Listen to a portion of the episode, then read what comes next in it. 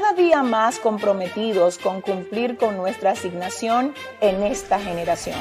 Cruzamos mares y atravesamos fronteras para llegar a islas, naciones y continentes. Porque para este tiempo Dios nos ha convocado. A continuación, una palabra de salvación, restauración y vida de Dios. Con la pastora Yesenia Ten.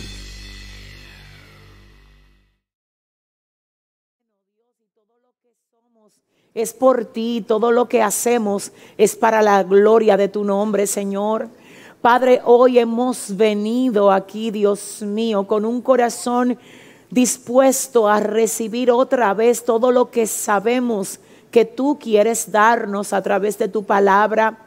Yo oro para que tu palabra no haya tropiezo, Dios mío, para que pueda fluir y que pueda penetrar en el alma y en el espíritu de todos los que hoy la vamos a recibir. Padre, permítenos, aleluya, estar preparados para tu venida, Dios, y que esto nos sirva, Padre, como alerta que nos sirva como aviso, que nos sirva como notificación, Dios mío, de que el tiempo es corto, Dios mío, y de que tu venida está a la puerta, Señor. Vuelve a glorificarte otra vez en este tiempo de enseñanza, Señor, y a ti te vamos a dar toda la gloria. Yo oro por cada vida que se conecta con nosotros ahora. Lloro para que tú, Dios, abra su entendimiento, para que tú permitas que ellos puedan mantener la atención fija en lo que tú quieres hablarnos hoy. Oh Padre, todo espíritu de distracción lo atamos. Padre, todo cansancio. Padre, toda pereza, todo letargo, todo lo que quiera distraer la mente y, y el entendimiento de tu pueblo para que hoy nos reciba, lo atamos y lo echamos fuera en el nombre de Jesús. Gracias Dios por este momento. A tu nombre damos la gloria por todo lo que has hecho, por todo lo que estás haciendo y por todo lo que sabemos que vas a seguir haciendo a través de estos discipulados como cada lunes, Dios. En el nombre de Jesús, aquí estamos. Amén y amén. ¿Quién vive? Cristo. Y a su nombre. Pueden sentarse.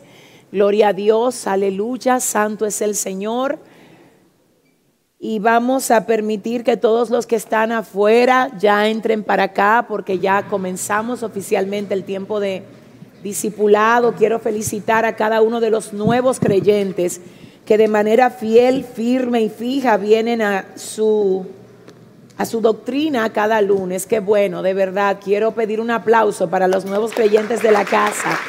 Qué bueno, qué bueno. Gloria a Dios.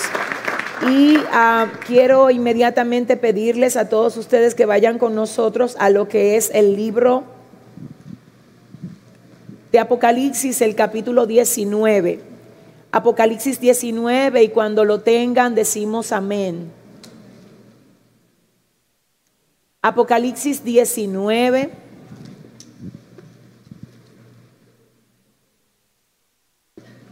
Del 1 en adelante, ¿qué dice Cristina? Después de esto, la palabra se lee en el nombre del Padre, del Hijo y del Espíritu Santo. La palabra se lee en el nombre del Padre, del Hijo y del Espíritu Santo. Después de esto oí una gran voz de gran multitud en el cielo que decía, Aleluya, salvación y honra y gloria y poder son del Señor nuestro Dios porque sus juicios son verdaderos y justos, pues ha juzgado a la gran ramera que ha corrompido a la tierra con su fornicación y ha vengado la sangre de sus siervos de las manos de ella. Otra vez dijeron, aleluya, y el humo de ella sube por los siglos de los siglos. Y los veinticuatro ancianos y los cuatro seres vivientes se postraron en tierra y adoraron a Dios, que estaba sentado en el trono y decían, amén, aleluya. Y salió del trono una voz que decía, Alabad a nuestro Dios todos sus siervos y los que le teméis, así pequeños como grandes. Y oí como la voz de una gran multitud, como el estruendo de muchas aguas, como la voz de grandes truenos que decían, aleluya, porque el Señor nuestro Dios Todopoderoso reina. Gocémonos y alegrémonos y démosle gloria, porque han llegado las bodas del Cordero y su esposa se ha preparado. Y ella se le ha concedido que se vista de lino fino, limpio y resplandeciente, porque el lino fino es las acciones justas de los santos.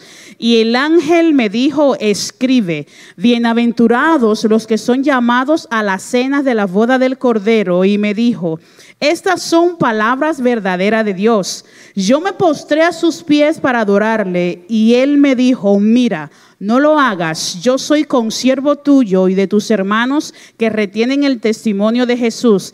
Adora a Dios porque el testimonio de Jesús es el espíritu de la profecía.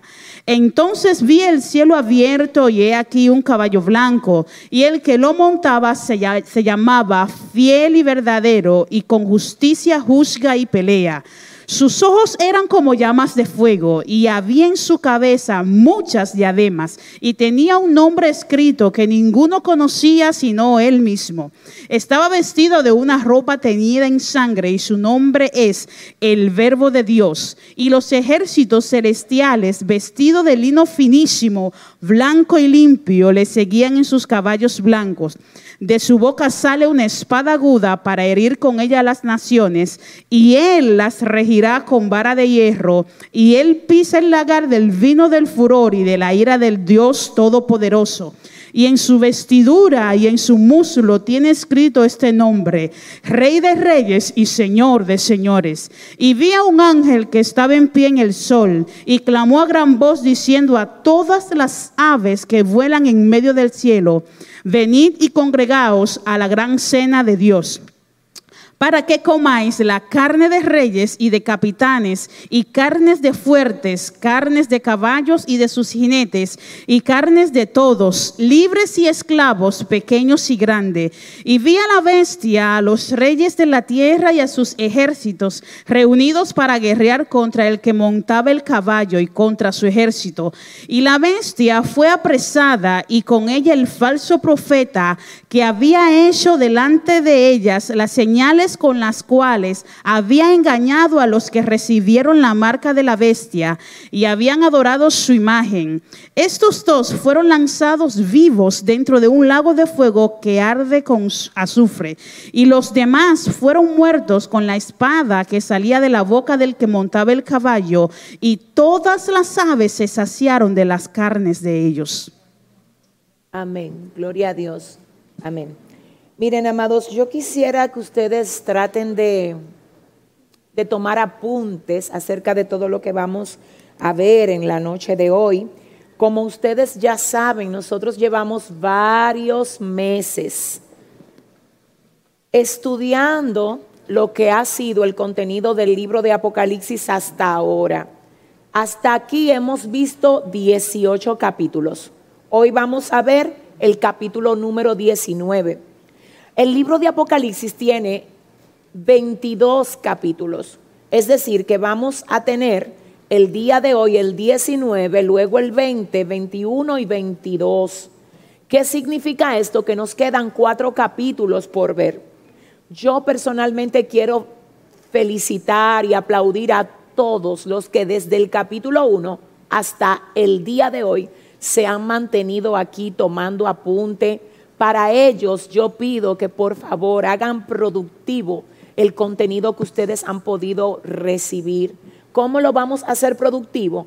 Siga estudiándolo, no de cualquier fuente, porque hay muchas hay muchas especulaciones y hay muchas cosas extrañas que se han derivado del estudio de este libro. Nosotros hemos tratado de ser lo más bíblico posible en todo el sentido de la palabra.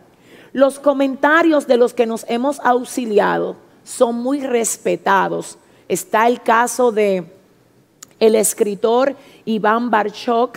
Este libro está en la librería y de ahí nos hemos apoyado para desarrollar muchos de los puntos que hemos estado explicando aquí. Además estuvimos utilizando y aún utilizamos como material de apoyo para el desarrollo de la serie lo que es el comentario de uh, Barclay, de William Barclay y también Matthew Henry. Para la gente que nos pregunta siempre cuáles comentarios usted recomienda, eh, cuáles Biblias de estudio, debo decir que entre las Biblias de estudio yo personalmente amo la Biblia de estudio devocional y también está la Biblia de estudio de Scofield.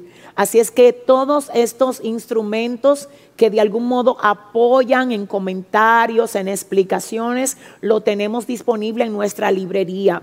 Si alguien dice, pero este, ¿cómo lo consigo yo? Esto está en Amazon, esto está posiblemente en una librería cristiana que usted tenga cerca, pero lo menciono porque quiero ser bien clara al dejar por sentado que todo lo que hemos dicho aquí sale de la palabra y se apoya en comentarios muy aprobados por lo que es el estudio del texto cristiano. Dicho esto, quiero decirles otra vez a todos que sigan investigando, pero no de cualquier fuente. Por favor, no todo lo que está en el Internet merece que usted lo adopte como una doctrina sana. Hay muchas cosas confusas y turbias en el Internet. Así es que tenga cuidado con lo que usted le da entrada, porque hay cosas que confunden y la confusión puede traer, puede traer debilidad en tu fundamento. Entonces quiero que cuides muchísimo esa parte. ¿Qué otra cosa yo pido para los que han estado desde el principio? Que traten de comunicar sus conocimientos.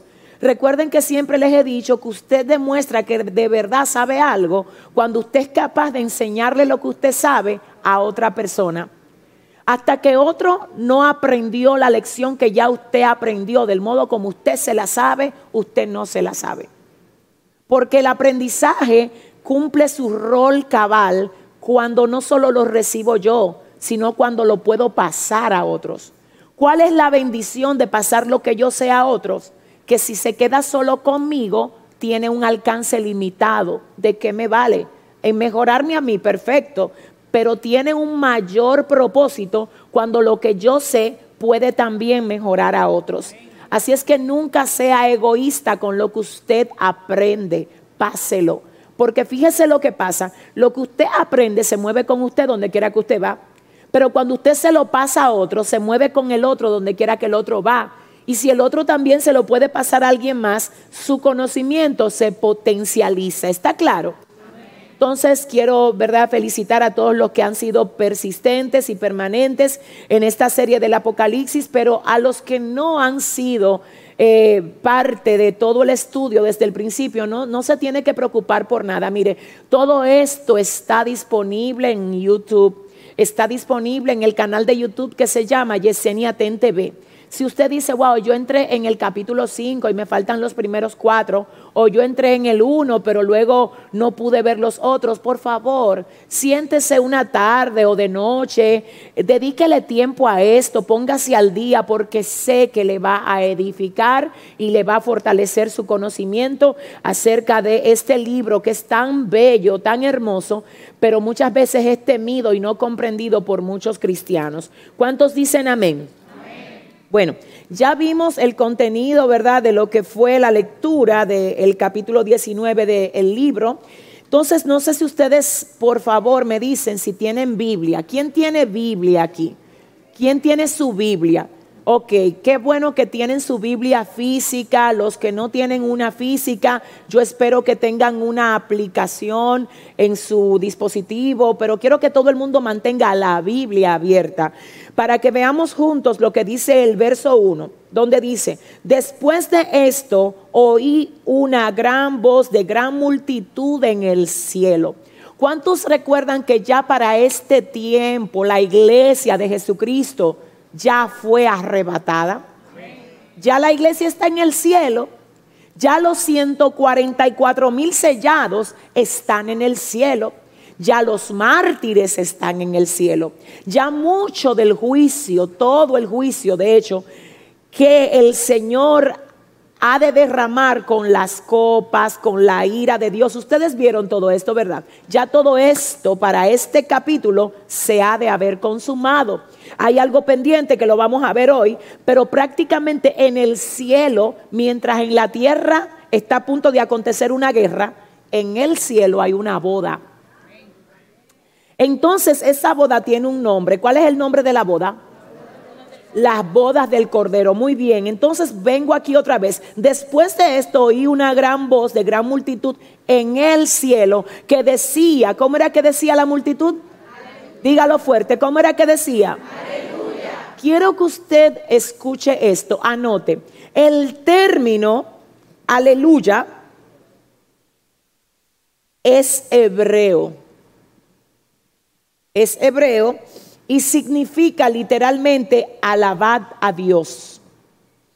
El término aleluya es un término hebreo y significa literalmente alabad a Dios o alaben a Dios. ¿Está bien? Ok. Quiero que usted oiga esto. Mire, la única palabra en el mundo completo, la única que se pronuncia igual en todos los idiomas es la palabra aleluya.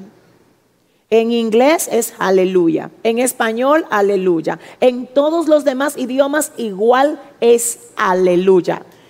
Y esto representa una alabanza común de toda la tierra que dice a una sola voz, alabad a Dios. ¿Está bien? Entonces el término aleluya es un término hebreo y se traduce como es la única palabra que se pronuncia igual en todos los idiomas. Continuamos con lo que prosigue del verso 1, Cristina, si me ayudas con el 1 y el 2. Aleluya, salvación y honra y gloria y poder son del Señor Dios nuestro porque sus juicios son verdaderos y justos, pues ha juzgado a la gran ramera que ha corrompido a la tierra con su fornicación y ha vengado la sangre de sus siervos de las manos de ella. Ok, luego exactamente del término aleluya dice salvación y honra y gloria y poder son del Señor Dios nuestro. Fíjense, quiero que usted oiga esto, ustedes ya saben que antes de que esto se pronunciara acerca de Jesucristo, dice, salvación y honra y gloria y poder son del Señor. Aquí habla de la persona de Cristo. Y dice, yo quiero que tú me leas eso, salvación y honra y gloria y poder son del Señor Dios nuestro. Ahora hay una alabanza en el cielo que literalmente se le adjudica al Señor Jesucristo, diciendo salvación, gloria, honra y poder son del Señor. Ahora bien, antes de que se dijera salvación es del Señor, Él tuvo que dar su vida por nosotros. Fíjate cómo antes de que se emitiera esa alabanza acerca de Él, Él vino y se despojó de toda su gloria para dar su vida en rescate por nosotros. Luego de salvación, ¿qué dice? Y honra y gloria y poder. Y honra y gloria. ¿Usted cree que a él lo honraron cuando él estuvo aquí? Él vino y se hizo siervo semejante a los hombres. De algún modo aquí a Él se le está reconociendo con alabanza en todo lo que Él pagó para recibir. Y lo explico. Jesús vino, fue tentado en todo y sin pecar, se despojó de su gloria, de su trono de gloria en el cielo para venir y hacerse semejante a uno de nosotros, pero ahora todo lo que de algún modo Él soltó para cumplir con su misión y para llevar a cabo su asignación, aquí se le reconoce. En otras palabras, Él vino y cumplió con la misión, pero Él no perdió nada de lo que dejó en el principio. Porque todo lo que Él soltó, volvió a recibirlo, se le volvió a dar otra vez. ¿Alguien está entendiendo esto? Luego de aquí, yo quiero que usted vea lo siguiente. Estamos que el acontecimiento que se da aquí mayormente en el libro del Apocalipsis capítulo 19 tiene que ver con las bodas del Cordero. Y esta parte es muy interesante porque precisamente el término bodas representa la unión de lo que es la iglesia con el Padre, la iglesia con Jesucristo, la iglesia con el Espíritu Santo, la iglesia volviéndose a enlazar de modo permanente con el Dios Trino. Ahora, ¿qué pasó? ¿Qué fue lo que Satanás hirió en el Génesis? La relación que había entre la humanidad y Dios. Ahora en Apocalipsis, oiga bien, la familia que Satanás hiere en Génesis, el Cordero, por todo lo que pone para llevar a cabo su misión en la tierra, recupera esa relación. Y esa ruptura de relación que hubo en Génesis, de algún modo ese divorcio que hubo entre Dios y la humanidad por causa del pecado, es restablecido con la boda del Cordero en el libro de Apocalipsis. Por eso la Biblia inicia con la unidad, oiga bien, de una familia que es Adán y Eva, una relación de familia. El enemigo la hiere, pero Dios la restituye, la repara en el libro de Apocalipsis. ¿Qué quiere decir esto? Que no importa a veces lo feo que algo se ponga, la última palabra la tiene el Señor. Y aunque a veces parezca como que el enemigo está ganando, los preceptos de Dios permanecen por encima de todo ataque del adversario. ¿Alguien está entendiendo? Entonces aquí se habla literalmente acerca de las bodas del Cordero. Y fíjese, yo quiero que usted sepa que esta boda del Cordero tiene elementos que nosotros no podemos dejar de considerar. La iglesia es la novia. La novia que ahora mismo debe de estar preparada para la aparición del esposo. Entonces, acerca de esta preparación, es que yo quisiera tomarme estos próximos minutos para hablarle al corazón de ustedes. Para esto yo quiero invitar a todos los que están aquí a que vayamos al libro de Mateo, capítulo 25, 1 al 13, para ver qué nos dice la Biblia en la parábola de las diez vírgenes que se nos mencionan ahí.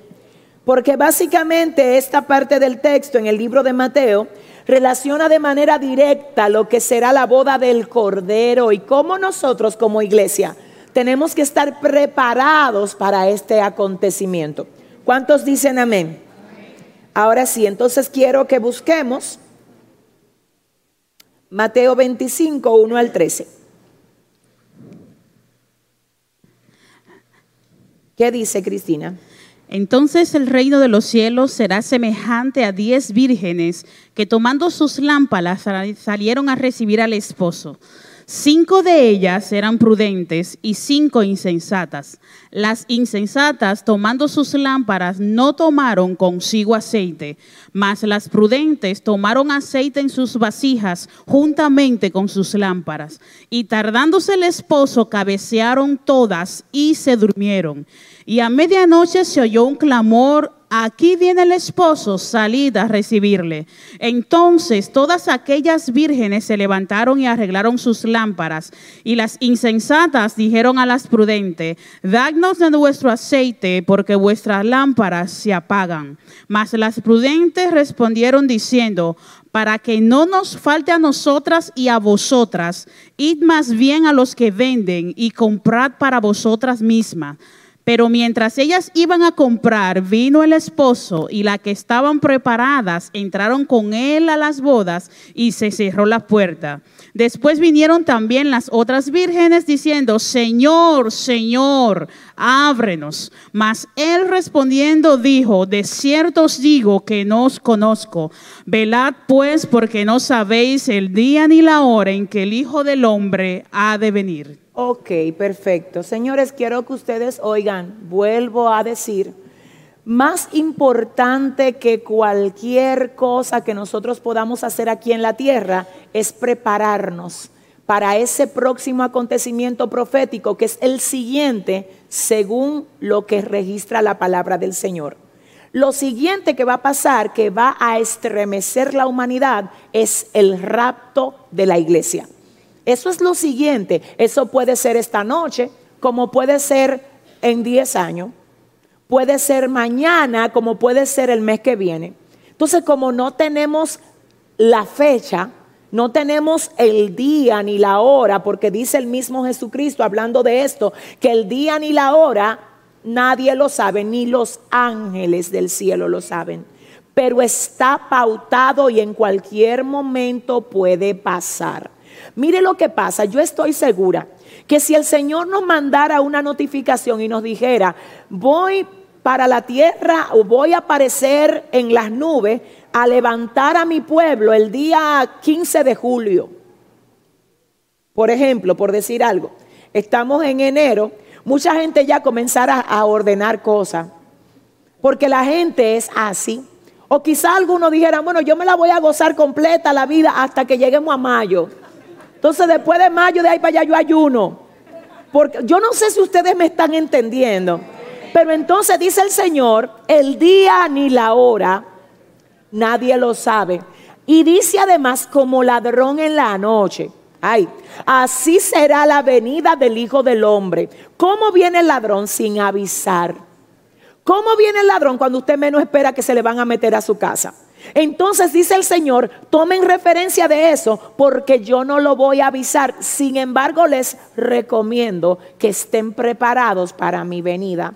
Y el tema aquí, tengo que decir además, que no es solamente que nos preparemos para la venida del Señor, sino para nuestra partida de la tierra. Porque no es solamente para la venida que nos tenemos que preparar, no, es para mi partida, que mucha gente sale de la casa y no sabe si va a regresar a su casa. Señores, vamos a hablar claro. Lo único que tenemos seguro aquí es la muerte. Y acerca de esto dice la palabra, que los que mueren en Cristo duermen.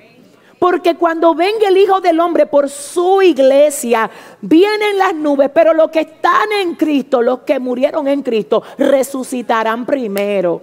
Ay, Dios mío. Entonces, ¿qué significa? Que para el cristiano morir no es pérdida. Nos conviene partir de esta tierra con cuentas ajustadas con el Señor. Porque si ese fue su caso, usted va a dormir hasta que el Hijo del Hombre aparezca en las nubes a levantar a su iglesia. Pero si su caso fue que usted vivió una vida de divorcio, con su creador, una vida de rebeldía buscando hacer su voluntad y no la voluntad de su creador. Usted mientras llega el Señor y mientras llega el día del juicio, usted va a estar en un lugar de tormento, quiero que sepa, un lugar de tormento que no es el infierno, porque el infierno no está activo. Mucha gente dice, ah, no, que se va para el infierno si se muere. Déjeme aclararle, ahora mismo el infierno no está activo. Hay un lugar de tormento para los que mueren apartados de Dios. Asimismo hay un lugar de reposo para los que mueren en el Señor. Ahora bien, mi punto aquí es que necesito que sepas que tenemos que estar preparados, ya sea porque nosotros vamos al lugar de reposo o porque el Señor venga en las nubes a levantar a su pueblo. No sé ni cuándo me voy a morir, no sé ni cuándo venga Él, lo único que sé es que tengo que estar preparado. ¿Qué significa estar preparado? Vamos a ver. Significa haber roto toda relación con el pecado significa vivir una vida consagrada para el Señor. Significa amar a Dios sobre todas las cosas, porque cuando amo a Dios sobre todas las cosas, por amor a Dios, voy a rechazar todo lo que aunque yo quiera hacer, a Dios no le agrada, porque amo a Dios sobre todas las cosas. No tenemos tiempo de jugar a evangélico. No podemos estar con un pie adentro y otro afuera. No, usted ya Dios, déjame ver cómo voy a decir esto. Ya usted estuvo allá afuera. Ya usted jugó con el pecado. Ya usted, Dios lo rescató de ese mundo. ¿Cómo va a ser ahora que si el favor de Dios te alcanzó? Tú vas a seguir visitando lo que en otro tiempo te destruyó. My God, Dios mío, siento a Dios. Hay gente que Dios la rescató y Dios la trajo aquí y le dijo, mira, no deje que el diablo te destruyera. Satanás quería destruirte, pero yo no se lo permití. Y tú no te das cuenta que tú todavía, Dios mío, sigues visitando las cosas que en otro tiempo te destruían, te secaban, te, te, hacían sentir vacío. ¿Cómo vas a seguir visitando aquello de lo que Dios te libertó? ¿Alguien está entendiendo? Tengo que decir esto, miren amados, a veces el enemigo Satanás que conoce nuestras pisadas, él se burla de mucha gente. Porque él dice, mire, tú dices que no eres libre. ¿Y por qué tú sigues viendo tal y tal cosa por televisión si tú eres libre? Y tú dices que no eres libre, ¿y por qué tú sigues fumando si ya tú dices que eres libre? Pero tú eres libre, ¿y por qué tú todavía sigues haciendo eso que tú sabes que a Dios no le agrada? Y él lo que hace es que se burla de ti, porque sabes lo que pasa, que estar a medias aquí es como estar enteramente allá. No sé con quién estoy hablando. Entonces por eso es que tú tienes que decirle al Señor, mira, yo en el nombre de Jesús me propongo que aunque mi carne le duela, serte fiel a ti por encima de lo que sea. ¿Habrá alguien aquí que entienda hoy lo que el Señor vino a hablarle? Aleluya. Entonces oiga esto, mire, quiero que usted oiga, Mateo 25, 1 al 13 dice que habían cuántas vírgenes? Diez vírgenes. Y las diez estaban esperando al esposo. Pero quiero que usted sepa y que usted identifique, según Mateo 25, que aunque las diez esperaban, las diez eran vírgenes, las diez tenían lámparas, no todas estaban en la misma condición. Habían cinco de esas vírgenes que eran prudentes y cinco que eran insensatas. ¿Cómo se identifica las prudentes de las insensatas? Porque las prudentes estaban preparadas para recibir al esposo. No era de que, que solamente estaban en el lugar que tenían que estar, no, era que estaban preparadas en el lugar. Mm, mm, mm. Porque no es solamente estar, es estar preparado para para esperarlo. Entonces en ese sentido dice la palabra que todas tenían lámparas, pero las prudentes tenían aceite en sus lámparas. Cuando llega el esposo, las que no son prudentes, las insensatas, le piden a las prudentes, denos de nuestros aceites. Del aceite de ustedes, de, denos de vuestros aceites. Tengo que volver a recordar que no es igual decir vuestros y nuestros, ¿verdad? Recuerdan que se los enseñé. El término nuestros me incluye a mí. El término vuestro me excluye a mí, me saca. Entonces las vírgenes insensatas dicen a las prudentes, dennos de vuestros aceites, del de ustedes, dennos. Pero las prudentes responden de manera interesante. Ellas dicen, para que no nos falte el aceite a nosotras y también a ustedes, vayan donde los que venden. Siento a Dios aquí me llama la atención porque nunca las prudentes dijeron, vayan donde el que regale el aceite. Ellas dicen, vayan y compren de los que venden. El término compren de los que venden revela que hay que pagar un precio para estar preparado. No sé con quién estoy hablando aquí. ¿Habrá alguien aquí que entienda que hay que pagar un precio? Si le va a dar un aplauso al Señor, aleluya. Mm. Oiga esto, mire, las prudentes dicen, vayan donde los que venden. En otras palabras, quiero que usted sepa que mucha gente cuando ve que tú decides pagar el precio para estar listo para el Señor, te van a llamar tonto, loco, religioso. Eso es parte del precio que tú tienes que pagar. Parte del precio que tú tienes que pagar es que personas se alejen de ti. Porque ahora ya tú no estás para andar en discoteca ni en cane. Ahora ya tú tienes otro estilo de vida y eso es parte de pagar el precio. Ahora ya tú no vives para ti, ahora tú vives para agradar a Dios y eso es parte de pagar el precio. Que otros que no tienen revelación le llamen como ellos le dé la gana. Tú sigue pagando el precio.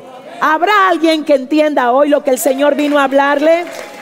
Entonces dice la palabra, oiga bien, dice la palabra que este es el tiempo de nosotros verificar la lámpara, parafraseando, y ver cómo está la lámpara. ¿Cómo está tu lámpara? El aceite representa unción. El aceite representa proceso. De hecho, para que la oliva pueda producir aceite, tiene que ser triturada. Y alguien en una ocasión dijo que sería muy interesante que cada vez que uno agarra un pote de oliva, de aceite de oliva, que dice extra virgen, que uno no solamente tome el pote rápido, sino que uno también piense en cuántas olivas tuvieron que ser trituradas para yo poder tener este aceite en la mano. Porque donde quiera que haya aceite de oliva, hay olivas trituradas. Si Dios, oiga bien, dice, compren aceite, de algún modo te está diciendo, déjate procesar. Porque cada proceso te saca aceite. No evites el proceso porque cada vez que tú te expones a lo que Dios quiere hacer y le dices, Señor, ya yo no tengo a dónde ir, haz conmigo lo que tú quieras. Y yo sigo diciendo que ese es un nivel muy alto cuando a ti te dejó de importar lo que a ti te importaba antes. Y ahora tú estás tan conectado con el cielo que tú dices, no, ya, ya, ya, ni voy a correr, ni me voy a quejar, ni voy a pensar en opciones de escape. Reprendo todo espíritu de fuga y me dejo triturar.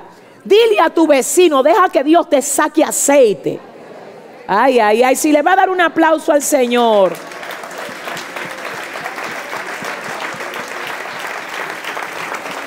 El aceite, oiga, viene por procesos y el aceite también viene por búsqueda, por intimidad con Dios. Entonces la cosa es que hay que revisar la lámpara hoy, porque hay gente que se adecuaron o se adaptaron demasiado a buscar aceite prestado todo el tiempo. Ellos solamente piden que otros oren por ellos, pero ellos nunca oran por ellos mismos.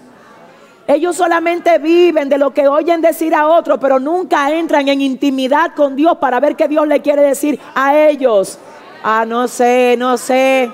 Está buenísimo eso de recibir mensajes, palabras, eso es parte de tu alimentación, pero eso es uno de los platos.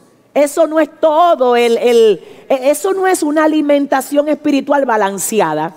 Porque recibir la palabra, venir al servicio, recibir la enseñanza es parte del equilibrio nutricional espiritual. Pero hay una parte importante de ese equilibrio nutricional que es que tú te encierres y hablando de esto, dice la palabra, oiga bien, que cuando usted esté en su habitación, cierre la puerta y se comunique con el Señor en secreto.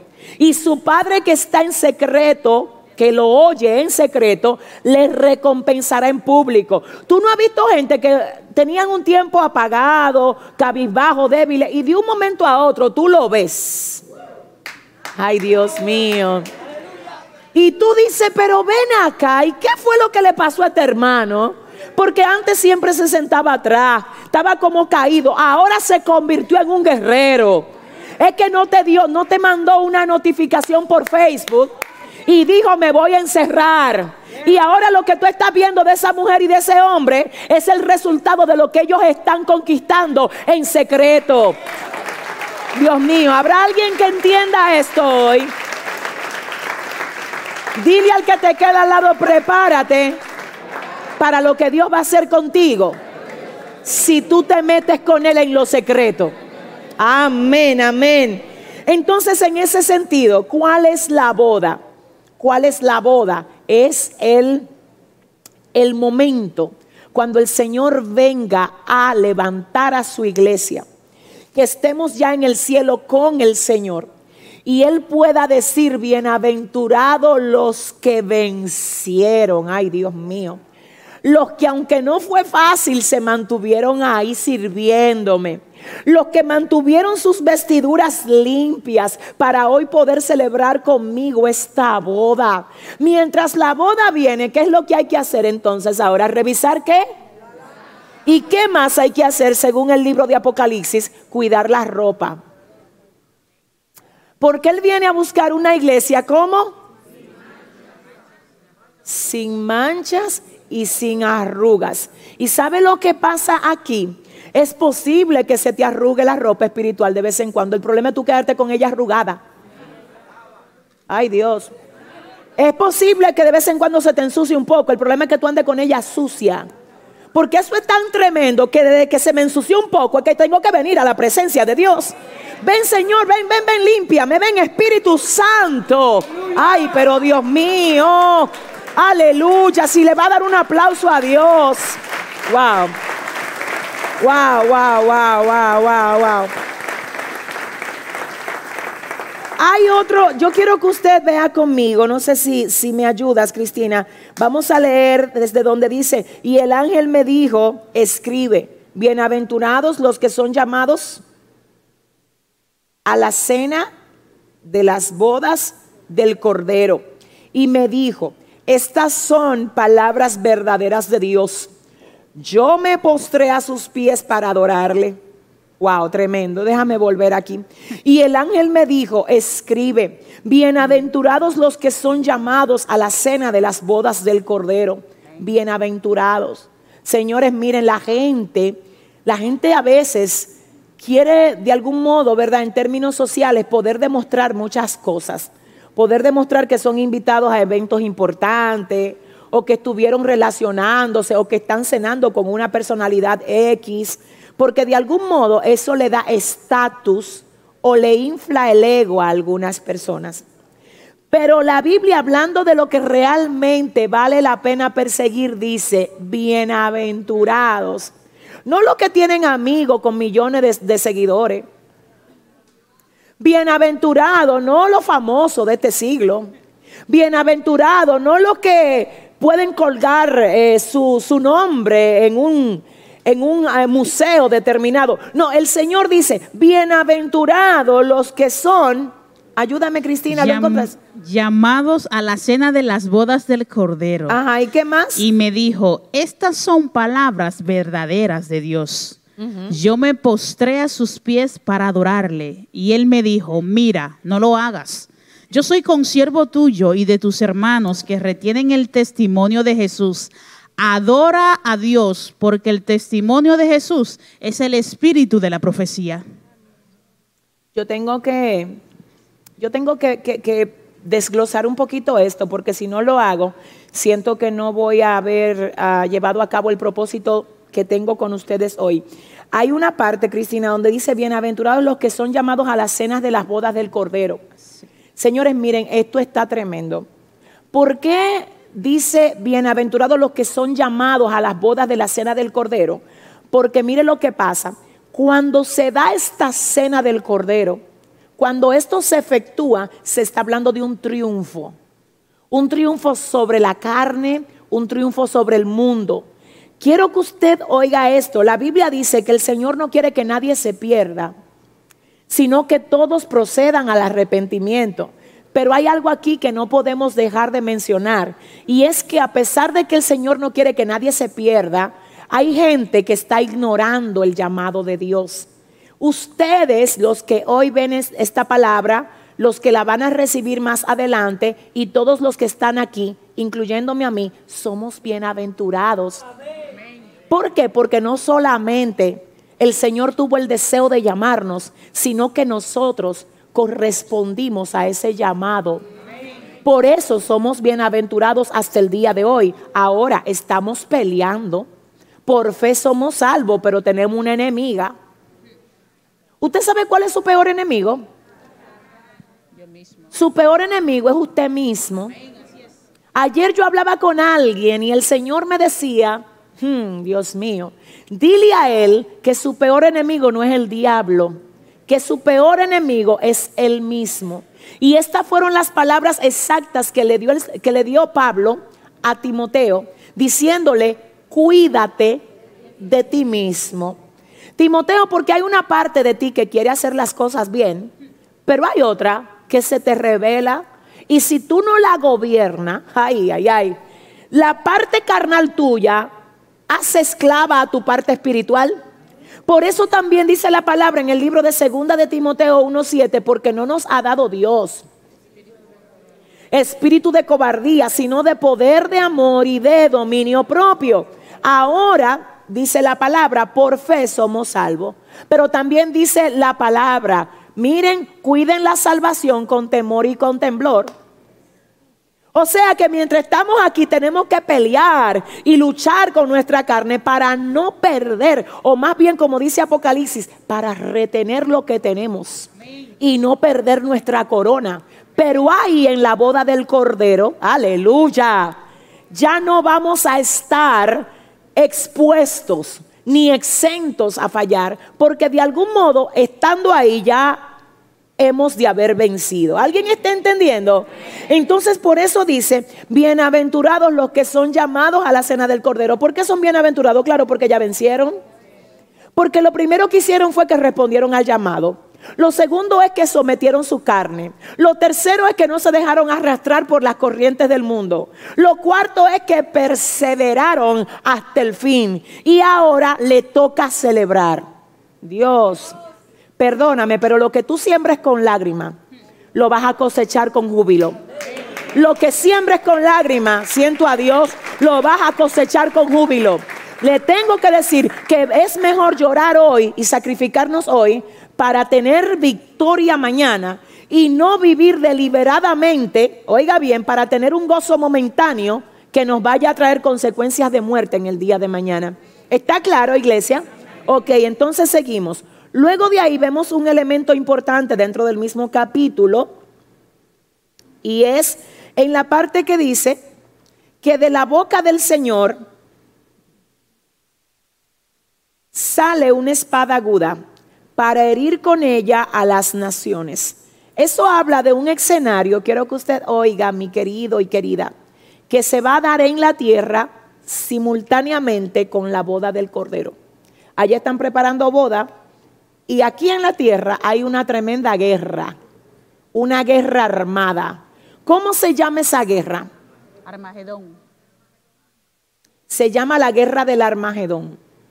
Y yo quiero, Cristina, que tú ah, leas, bueno, podemos mm, leer desde donde dice, y él me dijo, mira, bueno, de hecho, vamos para que ustedes nadie se me confunda. Y el ángel me dijo, escribe, bienaventurados los que son llamados a la cena de las bodas del Cordero. Y me dijo, estas son palabras, ¿cómo son? Verdaderas de Dios. Yo me postré a sus pies para adorarle y él me dijo, ¿qué le dijo?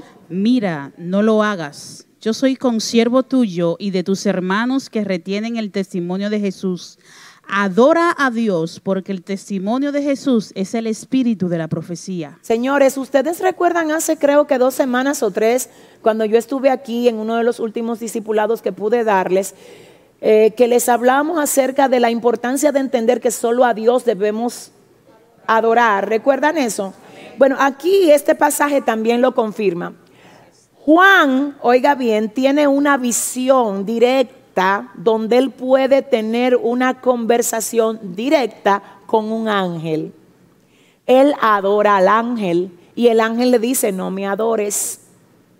La Biblia hablando de esto dice en el libro de Isaías que el Señor dijo, yo Jehová, a mí solo adorarás, a mí solo servirás, porque yo Jehová soy Dios y a otro no daré mi gloria ni mi alabanza a esculturas. Ahora bien, Juan está adorando un ángel, no la escultura de un ángel, un ángel. Ustedes me están entendiendo, un ser espiritual, un ángel. Y el ángel le dice a Juan, no me adores, porque yo soy consiervo tuyo. Cuando le dice consiervo tuyo, le está diciendo, tú sirves de una manera y yo sirvo de otra. Consiervo. ¿Qué dice la palabra acerca de los ángeles? Que son todos espíritus ministradores al servicio de los hijos de Dios. Oh my God. Y el ángel dice, yo sirvo contigo, lo único que tú sirves desde una plataforma y yo sirvo desde otra. Pero aquí todo el mundo somos servidores, al único que hay que adorar. Ay, Dios mío.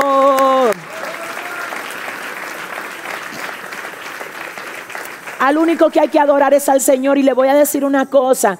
Yo tengo que decir en este momento con mucho respeto que yo estoy muy de acuerdo con que se honre la persona. O sea, la Biblia habla de honra. De hecho, dice la palabra que hay que pagar a todo lo que ustedes le deben. Al que tributo, tributo, al que impuesto, impuesto, al que respeto, respeto, al que honra, honra. Ahora, la honra es una cosa y la idolatría es otra. La honra es una cosa y la adoración es otra. Mire, la persona que Dios utiliza para servirle a usted, guiarle, pastorearle, liderarle, merece respeto, merece honra, pero nunca idolatría, pero nunca adoración. Tengo que decir que si esa persona le está enseñando algo a usted, porque ya Dios se lo enseñó a él. Si le está dirigiendo en algo es porque primero Dios le dirigió a él. Entonces yo no puedo glorificar al instrumento, tengo que glorificar a la fuente. Al instrumento, sí Señor, gracias por usar ese hermano, por usar esa sierva, pero ese instrumento, no sé si me doy a entender, es Dios el único que merece la gloria. Y el ángel le dice a Juan, no me adores, ¿por qué le dice? Porque yo soy consiervo tuyo y de tus, hermanos, que retienen el testimonio de Jesús. Adora a Dios. Porque el testimonio de Jesús es el espíritu de la profecía. Continuamos, Cristina. ¿Qué más dice? Entonces vi el cielo abierto y he aquí un caballo blanco y el que lo montaba se llamaba fiel y verdadero y con justicia juzga y pelea. Con justicia juzga y pelea. ¿Quién es ese que está montado en ese caballo blanco? Dígame a alguien, por favor, dígame a alguien. ¿Alguien me dice? ¿Todo el mundo está de acuerdo con que ese que monta el caballo blanco es Jesús? ¿Quién no está de acuerdo? Levánteme la mano. Ok, ok. ¿Alguien más no está de acuerdo? Fíjense aquí lo que dice. Vamos a leerlo otra vez. Entonces vi el cielo abierto. El cielo abierto. Y he aquí un caballo blanco y el que lo montaba se llamaba fiel y verdadero. Jesús. El único que tiene ese título en todas las sagradas escrituras es Él. Ahí no habla de uno que ha sido fiel. Fiel. El nombre del fiel. Y dice, y verdadero. Entonces, fíjense algo. Es interesante ver que Dios no es que Dios tiene amor. Ay, Dios tiene amor, Dios no tiene amor, señores. Dios es amor. Entonces, hablando de Jesucristo, no dice que Él fue fiel o que usó de fidelidad. Dice que su nombre es fiel. ¿Qué significa esto? Que no cabe una onza de infidelidad en Él porque su nombre es fiel. A ningún otro ser se le da este nombre de fiel y verdadero. Quiero recordarles que todos los ángeles fueron creados. Jesucristo no fue creado. Él es Dios. Quiero recordarles que Dios es un Dios trino. Yo sé que hay mucha gente que ve en la, la transmisión que quizás, bueno, de hecho he visto, he tenido la oportunidad, con todo respeto, de leer algunos comentarios de personas que han dicho, pastora, pero es que la Biblia no menciona la palabra Trinidad, tienen razón, no la menciona. Sin embargo, la revela en todo el texto sagrado. La palabra Trinidad, vuelvo a decir, no aparece en la Biblia, pero se revela. Aunque no esté el término Trinidad, está implícito. Por ejemplo, en, versículos tan simples como Génesis 1.26, donde dice la palabra, y dijo Dios, hagamos al hombre a nuestra imagen conforme a nuestra semejanza. Algunos dirán, no, porque eso fue a los ángeles que el Señor le dijo, hagamos. No puede ser a los ángeles, porque nada de lo que ha sido creado puede crear. Aleluya. Aleluya. ¿Alguien está entendiendo hoy? Y en una ocasión yo les explicaba a ustedes, porque yo sé que esa cabecita de nosotros, ¿verdad? Como que cuestiona muchas cosas. Y quizás alguien dirá, pero ¿y cómo la pastora dice que lo creado no puede crear si yo tengo mis hijos?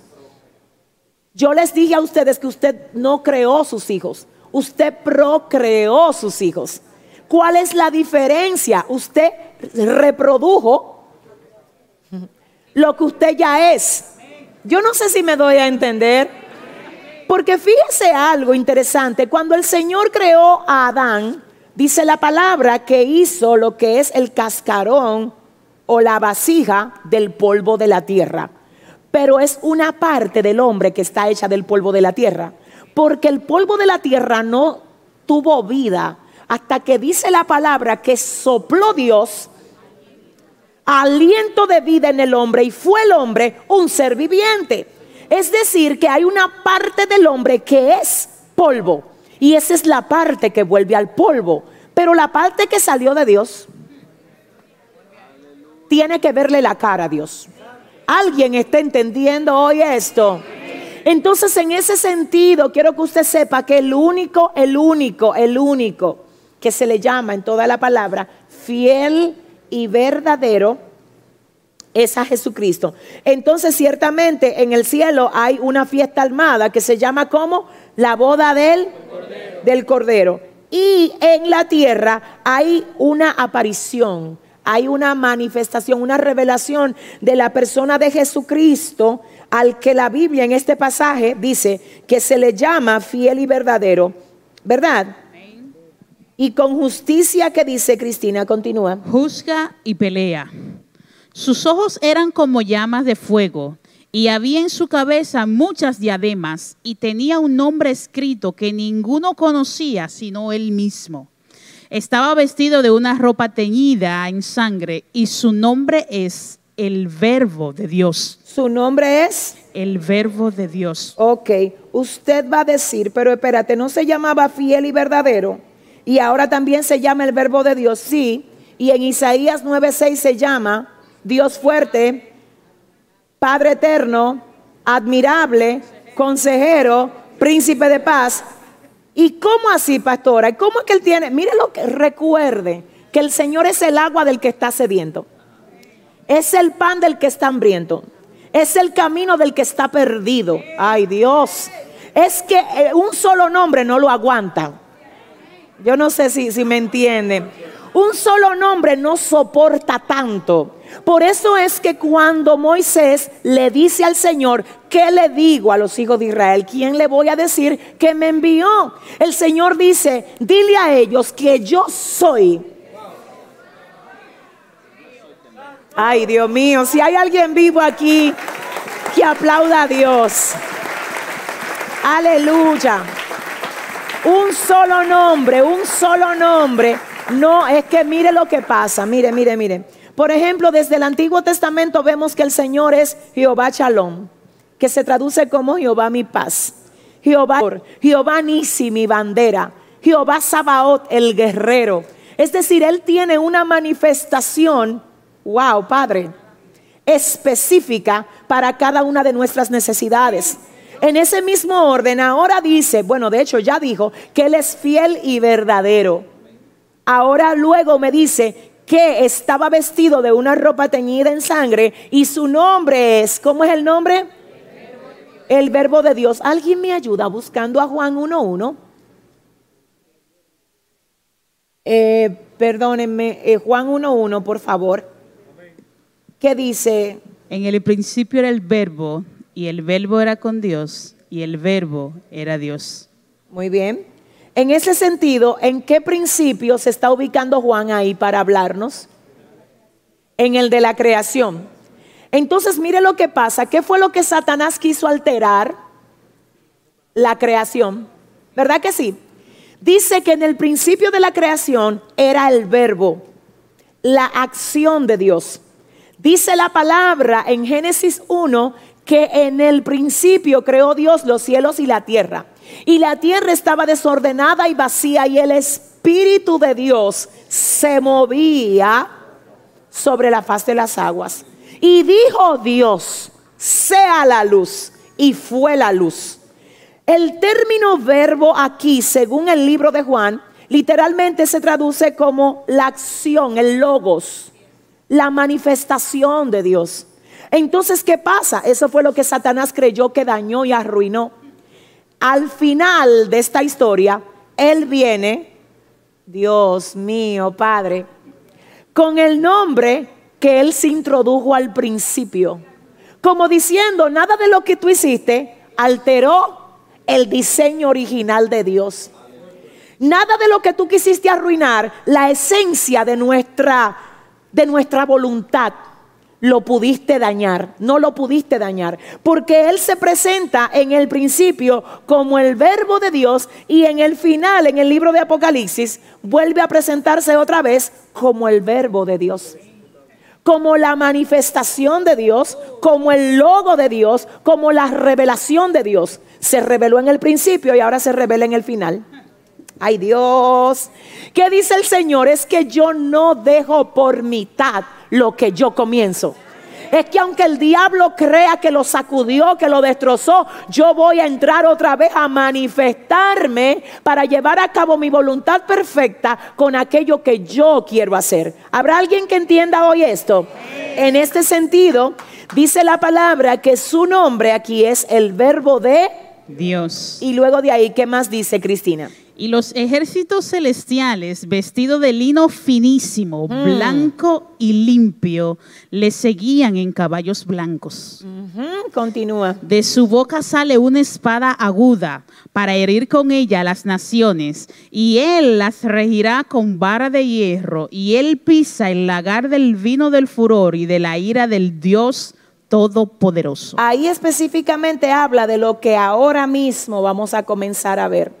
Hay un término interesante aquí que, bueno, de hecho ya lo vimos, que dice que él tiene en su boca, o que de su boca sale, una espada aguda para herir con ella a las naciones. Hay un versículo en la palabra, en el libro de Apocalipsis, creo que en el versículo 20, y también lo certifica en algún momento eh, otro capítulo anterior, que dice que pelearán contra el Cordero, pero el Cordero les vencerá. ¿Qué pasa con esto? En esta reunión de reyes, de grandes, hay también un, un interesante trío. A este trío interesante, oiga bien, se le llama la Trinidad satánica. Todos los poderes satánicos, más los poderes de la tierra, se reúnen en el valle de Megido para hacer la guerra contra el Cordero, contra el que se llama fiel verdadero y verbo de Dios. Pero dice la palabra que de su boca sale una espada aguda, capaz de herir y destruir con ella. Señores, ¿cómo es que el hombre cree que puede pelear contra Dios? A veces yo veo las burlas de ciertas sectas y veo, yo las veo, las burlas. Señores, el otro día yo vi cómo en uno de los carnavales que hizo, no recuerdo exactamente en qué ciudad de Brasil se hizo, de Brasil, tomaron un homosexual y lo amarraron en una cruz, lo llenaron de sangre, mientras había otro homosexual que les rozaba al que tenían en la cruz atado, a ese nivel de burla. Ahora usted dirá, ¿y cómo es que Dios no hace algo? ¿Sabe por qué Dios no hace algo? Señores, Dios mira para acá. Señores, vamos a hablar claro, señores. Dios mira a esa gente así y nada más con la mirada, oiga lo que dice la palabra, que tiene ojos como de llama de fuego, que tiene una espada en la boca capaz de fulminar con lo que sale de él. Entonces usted va a decir, ¿y cómo es que la gente puede burlarse de Dios y Dios no le hace nada? ¿Sabe cómo se llama eso? Misericordia. Wow, pero es misericordia. Eso es la misericordia. Dice la palabra, por su misericordia no hemos sido nosotros consumidos. Y yo sé que quizás ahora mismo hay muchas personas que, que Dios les ha permitido ver este, este, este tiempo de transmisión, que quizás tú estás conectado con nosotros y tienes esas prácticas. Quiero decirte que el Señor te ama, que el Señor te ama, te ama muchísimo. Y que si tú estás viendo esto es porque Él tiene planes de cambiarte y llevarte a hacer lo que Él quiere que tú seas porque al que el Hijo del Hombre libertare, ese será verdaderamente libre. Y tú eres criatura de Dios y Él te hizo para que cumpla su propósito y lleves a cabo su diseño en tu vida. Amén. Así es que lo que acabamos de decir ahora lo decimos con todo respeto, solo para hacer una ilustración de la gran misericordia que tiene el Señor con cada uno de nosotros. ¿Cuántos lo saben? Ahora, ¿qué pasa? Aquí habla de la guerra de Armagedón. Y yo quiero que tú sigas leyendo, Cristina, porque quiero que lo veamos rápido. El 16. Sí, por favor. Y en su vestidura y en su muslo tiene escrito este nombre, Rey de Reyes y Señor de Señores. Y vi a un ángel que estaba en pie en el sol y clamó a gran voz diciendo a todas las aves que vuelan en medio del cielo, venid y congregaos a la gran cena de Dios para que comáis carnes de reyes y de capitanes y carnes de fuertes, carnes de caballos y de sus jinetes y carne de todos libres, de todos, libres y esclavos, pequeños y grandes. Y vi a la bestia, a los reyes de la tierra y a sus ejércitos reunidos para guerrear contra el que, el que montaba el caballo y contra su ejército. Vamos a ver, ¿reunidos para qué? Para pelear. Para guerrear, contra el que montaba eh, su caballo, el caballo blanco y su. Y contra su. Ok. Los reyes de a guerrear en contra del que montaba. My God. Mire, le voy a decir una cosa. Todo lo que es de Dios es probado. Quiero hacer este paréntesis. La gente a veces dice, yo quiero que Dios me bendiga, que me use, que me levante como un ministro. Eso si Dios quiere hacerlo contigo, va a pasar. Pero te tengo que ayudar y edificar con esto. Todo llamado de Dios va a ser probado. Y oiga cómo es que Satanás lo prueba. Primero, él viene con unos ataques que son fuertes. Y si tú lo pasas, él los refuerza. Si tú permaneces de pie ante los ataques del adversario, tú vas a notar que va a llegar un momento determinado en el que ya él no va a usar una sola forma de ataque sino que Él va a unificar fuerzas para derribarte. el 7 dice, cuando se juntaron contra mí los malignos, los angustiadores y mis enemigos para comer mis carnes, ellos tropezaron y cayeron. Tengo que decirte que hay un nivel de molestia que tú le das al infierno. No todo el mundo molesta a ese nivel. Pero hay algunos que ya Él no usa una sola persona para que te ataque a ti. Va a llegar un momento, si tú sigues ascendiendo en Dios, que tú vas a notar que gente que antes no eran amigas, es que yo no sé con quién estoy hablando aquí, Dios mío. Gente que antes ni se hablaban que te tienen, se enlazan así. Y esto me acuerda a mí lo que pasó con los fariseos y los saduceos. Miren, varias pero se unificaron, señores, y dejaron a un lado la diferencia para unirse por causa de querer derribar a Jesús. La satánica, todos se unen que para hacer guerra contra el que está montado en el caballo blanco. Y el que está montado en el caballo blanco tiene una espada en la boca. Que cuando él abre esa boca extermina todo lo que le... Dios mío.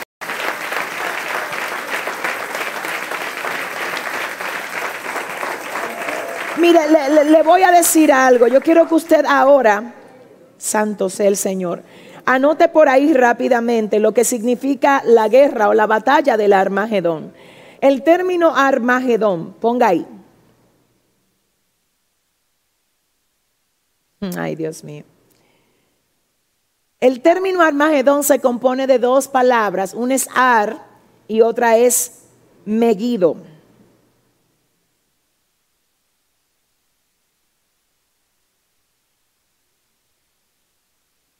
La palabra Ar se traduce como monte y la palabra Megiddo es el nombre de la ciudad situada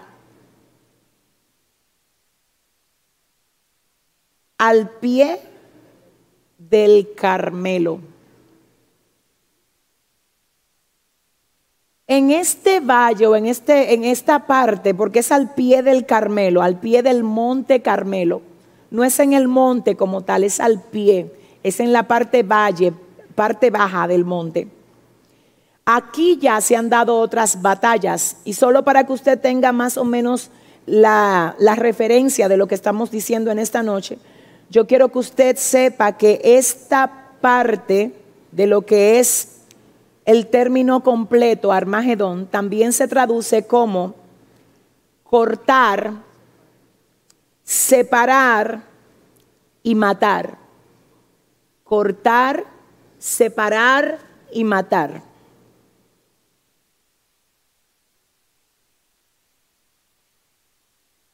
Les mencioné ahora que otras batallas se han dado ahí. Quiero como volver a aclarar que el término Armagedón está compuesto por dos palabras. Una es ar y otra es meguido, ¿verdad?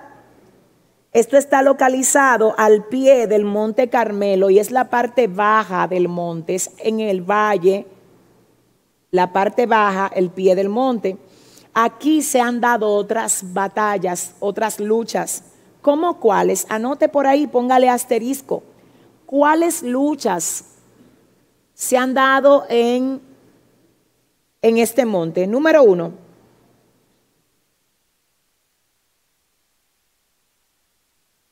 Allí fue la batalla de Gedeón con sus 300 soldados en contra de los madianitas. Allí fue la batalla de Gedeón con sus 300 soldados en contra de los madianitas y los amalecitas.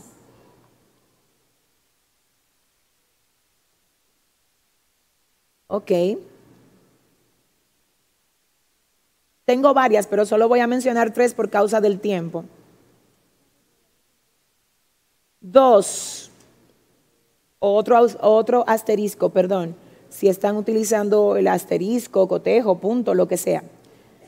Pero la batalla que les voy a mencionar en segundo término es la batalla que se dio en contra de el rey Saúl por parte de los filisteos.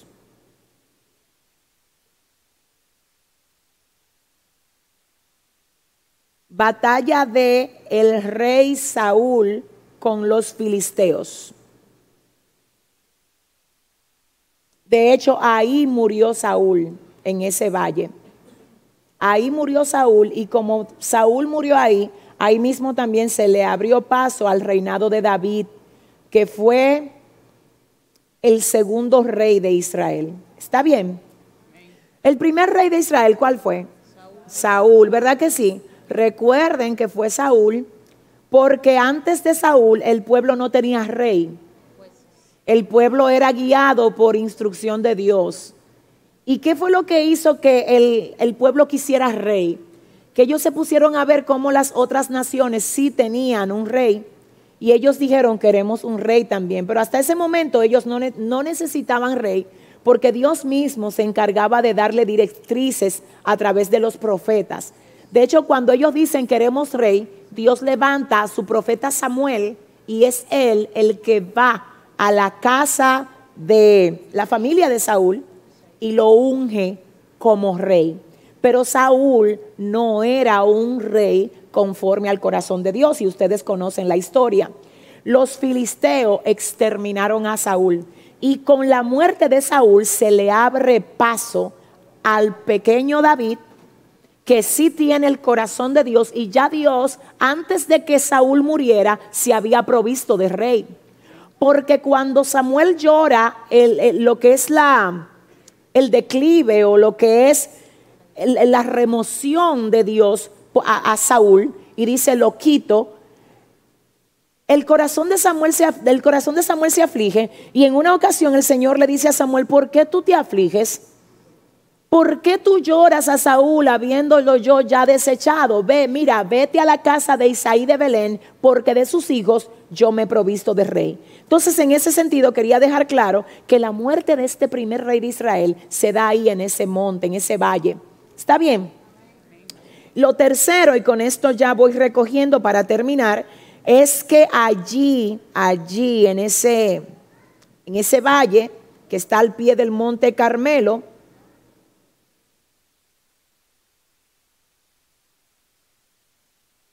murió el más grande de los reyes pecadores de Israel, que fue Acab y su mujer Jezabel. Allí murieron. Tomemos esas tres referencias nada más, aunque son siete, pero solo les voy a dar esas tres por causa del tiempo. Ahora bien, tome nota, ya terminando, ¿cuál es la composición de la Trinidad satánica? La mencionamos ahorita, ¿verdad? ¿Cuál es la composición de la Trinidad satánica? Porque la Biblia menciona tres poderes o tres elementos que componen la Trinidad satánica. Cuando tenga su atención me deja saber para explicárselo.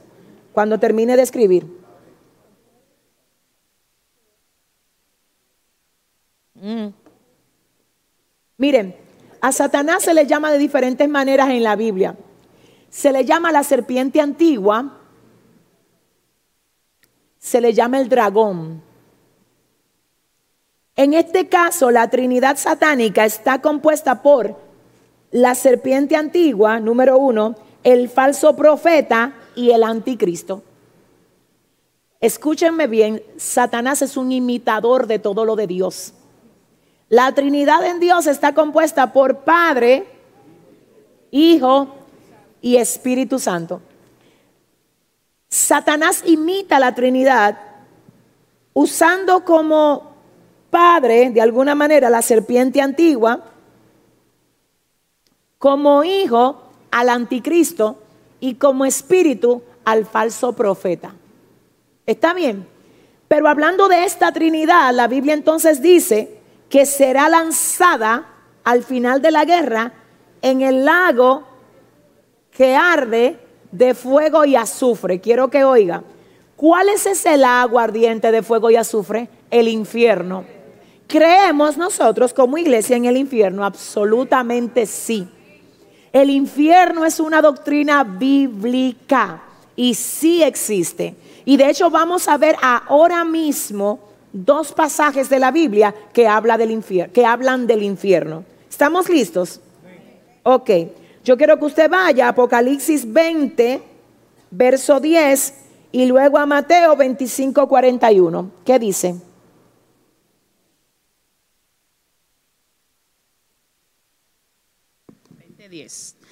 Y el diablo que los engañaba fue lanzado en el lago de fuego y azufre, donde estaban la bestia y el falso profeta, y serán atormentados día y noche por los siglos de los siglos. Ok, leer otra vez, Cristina. Y el diablo que los engañaba fue lanzado en el lago de fuego y azufre donde estaba la bestia y el falso profeta, y serán atormentados día y noche por los siglos de los siglos. ¿Usted vio eso? Día y noche, ¿por cuánto tiempo? Por los siglos de los siglos. Ahora vamos a Mateo 25, 41 y terminamos con esto. Entonces dirá también a los de la izquierda, apartaos de mí, malditos, al fuego eterno preparado para el diablo y sus ángeles. Al fuego como? Eterno. Eterno. Miren, señores, vuelvo a decir, eh, cualquier duda que usted tenga acerca de lo que es el infierno, de lo que es, tenga por favor mucho cuidado si usted se pone a buscar cualquier cosa por el internet. Porque es que en el internet hay una, hay una plataforma abierta donde cualquiera puede colgar lo que quiera para confundir. Usted necesita acudir a textos responsables, claros, certificados para instruir. En la Biblia hay más de, no son solo dos los versículos que hablan del infierno, hay muchos más. De hecho, pudiésemos un día tomar una clase para hablar de lo que es el infierno. ¿Verdad que sí? Pero yo solo para que usted vea cómo es que todo esto va a terminar en la guerra del Armagedón. No es que el Señor viene a dedicar a a pelear directamente cuerpo a cuerpo con los que le hacen la guerra. No va a pasar porque Él no necesita que eso pase. Él viene a herirlos con la espada de su boca. Entonces luego de ahí, ¿qué va a pasar? Los lanza al fuego eterno, ¿verdad? Al lago de fuego y azufre. Mientras que en el cielo, ¿qué está pasando? La boda del Cordero. ¿Aprendimos algo hoy? ¿Seguro? Qué bueno. Pues mire, yo quiero que usted ahora incline su rostro. Vamos a volver a orar para pedirle al Señor que nos siga dando más entendimiento cada día de, su palabra y que sobre todo nos ayude a estar preparados para ese acontecimiento que viene ya. Padre, en el nombre de Jesús, en esta noche te damos gracias por habernos permitido conocer más de tu palabra, más de lo que próximamente ha de acontecer sobre toda la tierra. Dios mío, Padre, elevamos nuestra voz a ti para pedirte, Dios, que nos ayudes a estar preparados para tu venida, Dios mío. Padre, ayúdanos para que nuestras lámparas no le falte el aceite. Ayúdanos a pagar el precio de estar listos para tu venida, Dios. Y ayúdanos, Señor, aleluya, a que esta palabra que hoy nos has dado permanezca en nuestro corazón y que nada ni nadie se la robe, Dios mío. Bendigo tu nombre por cada uno de los que llegó hoy a este tiempo, por cada uno de los que se conectó. Bendigo tu nombre por los que también van a ver este tiempo más adelante, Dios. Síguenos edificando cada día con tu santa, divina y perfecta palabra. Hazlo, mi Señor, y a ti solo a ti. Te vamos a dar toda la gloria y toda la honra en el nombre de Jesús. Amén y amén. Dios les bendiga. Gracias por ser parte de nosotros. Bye bye. Hola, muchas bendiciones. Soy la pastora Yesenia Te invito a que te suscribas para que así te llegue nuestro contenido cada vez que subamos algo nuevo. Bendiciones. Eres bienvenido a nuestro canal de YouTube Yesenia Ten TV. Hola, muchas bendiciones. Soy la pastora Yesenia Ten. Te invito a que te suscribas para que así te llegue nuestro contenido cada vez que subamos algo nuevo. Bendiciones. Eres bienvenido a nuestro canal de YouTube Yesenia Ten TV.